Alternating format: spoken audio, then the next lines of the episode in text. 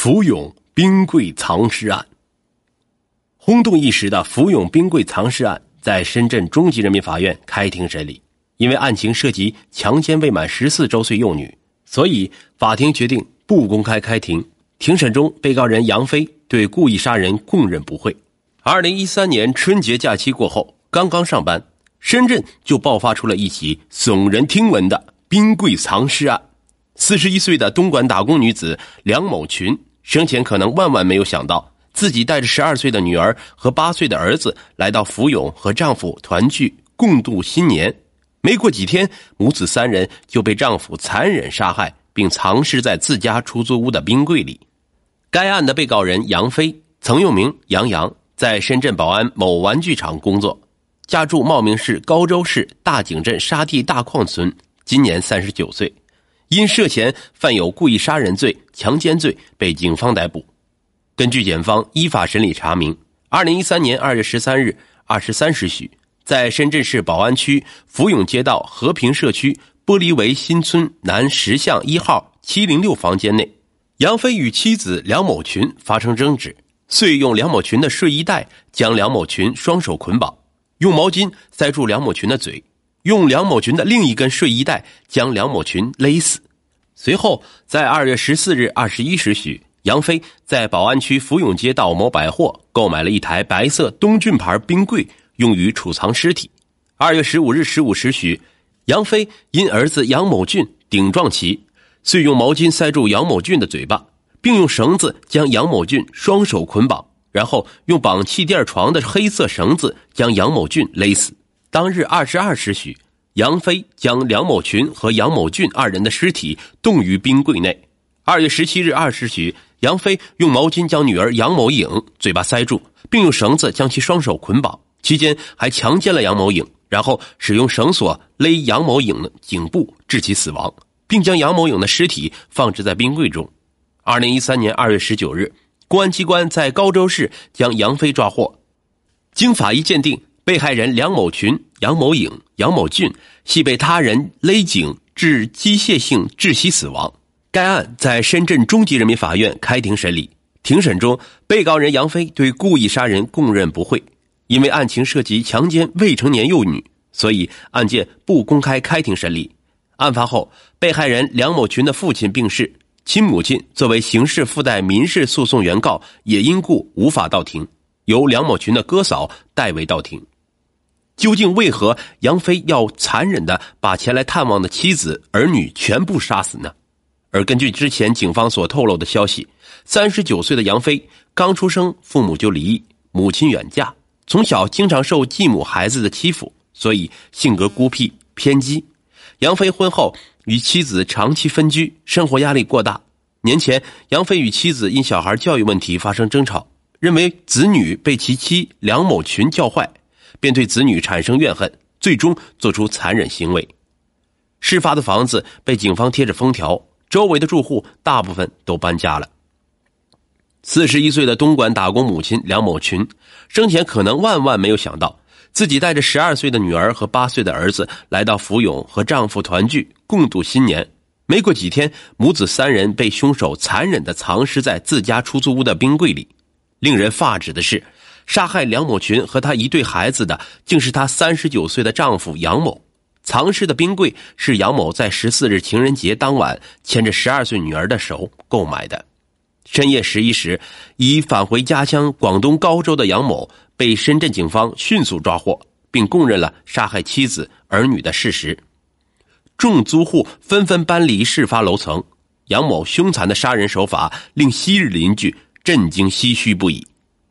与深圳大多数城中村一样，玻璃围新村内居住着众多来自全国各地的务工人员。不少人身着蓝色厂服，骑着自行车穿梭在这里的巷道中。从他们谈笑风生的表情中，丝毫看不出这里刚发生过一起残忍的凶杀案。记者来到案发楼层，这里并未设置警戒线，频繁有租客进出。此前有媒体报道，案层发生在四层某楼房。记者进入确认，发现案发现场其实是七楼的七零六，大门上还贴着公安封条。七零二房、七零四房的房门则大开，两对原本居住在这里的男女租客已打包好衣物、生活用品，床褥，匆匆搬离房屋。记者上前追问他们，此前是否发现七零六房的异样？二月十五日至十八日，是否听闻七零六房间内传来打砸吵闹声？但租客们均低头沉默，只顾搬家。与七零六房仅一墙之隔的七零五房，在记者敲开门后，租客又迅速关上门。记者观察发现，从七零六附近的七零五房、七零二房、七零四房看，这些房屋结构基本一致，单间设有阳台、厨卫，面积仅约二十平方米。七楼是住户的顶层，八楼则是开放式天台。有邻居反映，七零六房长期住着杨某一人，杨某性格孤僻，不好与人打交道。案发当天，警察隔着冰柜玻璃看到小孩的脚。一位知情人向记者透露。凶手杨某为广东高州人，与同为高州人的妻子梁某群感情并不深厚，长期分居。两人早年育有儿女杨某颖和儿子杨某俊。梁某群在东莞一工厂打工，一对儿女留在高州读书。临近春节，梁某群便带着儿女来到深圳，打算与杨某团聚，共度新春。当梁某群带着儿女来深圳过年后，其哥哥梁先生便多日未能联系到妹妹。梁先生终于向宝安警方求助，警方十分重视，先后到附近工厂、学校等地寻找。最终，楼管员拿着备用钥匙打开杨某的出租屋，民警在屋内并没有发现有人。忽然，其中一位民警转身透过冰柜玻璃，竟发现在一台崭新的冰柜中有一只小孩的脚。民警小心翼翼地打开冰柜，看到冰柜里躺着的正是梁某群和他的儿女。该知情人告诉记者。三名死者被发现时并无明显外伤，初步怀疑是被杨某勒死的。事前，杨某带着女儿去买最大最贵的冰柜。一间普通的出租屋内，为何有台崭新的冰柜？它究竟是哪儿来的？是案发前还是案发后凶手购买的？这看似不起眼的问题，或许将成为判定杨某是否存在预谋杀人的主因。记者在案发现场经多方走访调查。终于获悉，杨某是在福永桥和陆某百货三楼大小家电部购买的冰柜。据该百货家电部一名售货员回忆，二月十四日，一名男子此后证实是杨某牵着一个小女孩来到冰柜前，当时是家电部杨主管接待了这对父女。那名男子决定购买冰柜，而且那台冰柜是商场最贵的、容量最大的。他十分爽快，都没有讲价，就与杨主管去填销售单据了。我们当初还以为他是大老板，买那么大的冰柜应当放在一楼，没想到他说冰柜要搬到七楼，而且楼房还没有电梯。我们的员工过年还没有全部回来上班，当时主管就跟他商量，第二天再送货上门。他答应后，交完全款就带着女儿离开了。要是在以前，客户没有见到机器时，仅会交定金的。该售货员表示，第二天晚上，杨某又带着女儿来到这家百货，购买了一个长插排座。还以为女儿在家电部旁边买了一个本子，当时父女俩看上去感情很好，以致当获悉惨案发生后，家电部员工都感到十分惊讶。晚上，民警也来到这家百货展开调查。内情：杨某自小遭虐待，心理扭曲，究竟是什么原因让杨某丧心病狂的做出了这样的行径？据知情人透露，杨某曾自称其父亲共娶了四个老婆。杨某出生后不久，父母就离异。他同父异母的兄弟姐妹经常虐待他。从小缺乏关爱的杨某，心理因此产生扭曲。婚后还经常与老婆发生矛盾、吵架，两人都对对方不满。当梁某群带着儿女来深圳过年后，又因一次吵架，杨某遂将妻子儿女通通杀害，夫妻关系恶劣，酿惨剧。据办案民警介绍。杨某从小与家人关系紧张，造成其性格偏激、孤僻。出外务工后，杨某夫妻二人分别在深圳、东莞两地打工，儿女由妻子看护。因长期分居及生活压力巨大，导致夫妻关系恶化。杨某认为子女被其妻教坏，对子女也产生了怨恨，并经常同妻子吵架。春节期间，夫妻二人发生剧烈口角，最终杨某走向了极端，酿成了杀害妻儿的惨剧。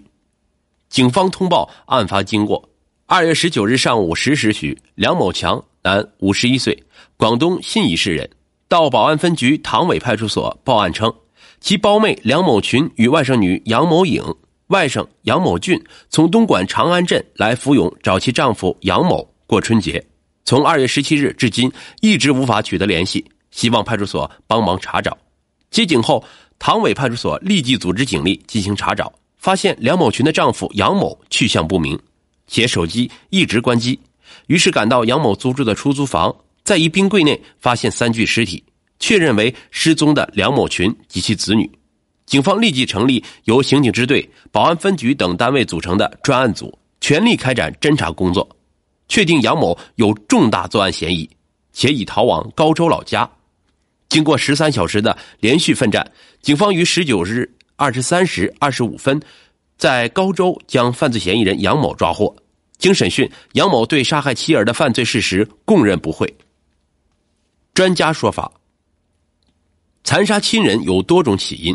中国民间有言“虎毒不食子”，可为何近年来深圳残杀亲人事件频现？深圳市安宁医院副院长胡赤仪指出，每宗残忍个案起因都不一样。目前所发生的男子杀死妻儿也属个例，要找出其杀害亲人的原因，需综合凶手多方面的因素，如性格、经历、精神状态、生存环境等，才可能做出科学分析。不过，从诸多相似案例来看，大多数残杀亲人凶手存在精神问题，如凶手脑子中不断出现幻影，从而认为自己的老婆包括子女都在谋害自己。在精神恍惚中，凶手很容易产生干掉身边的谋杀者的念头。出现了这种情形，如果没有旁人干预或者精神科医生的治疗，凶手就会付诸杀人行动。残杀亲人，凶手也有可能是起于绝望。胡适仪说。有一种可能是由于凶手生意亏本、职场失败，或者豪赌输钱后无法还债等原因，觉得生活无望，产生恐慌，想到如果老婆和孩子留在世上也是受累，还不如把身边的人一起干掉，这属于扩大性自杀。了解更多细节后，才可能进行综合心理分析。胡志宇说，但他表示，如果凶手遭遇幼年父母离异，正需要父母呵护时，却遭遇同父异母兄弟姐妹们的欺负。加上长大成人后婚姻生活并不幸福等诸多经历，很可能存在心理扭曲。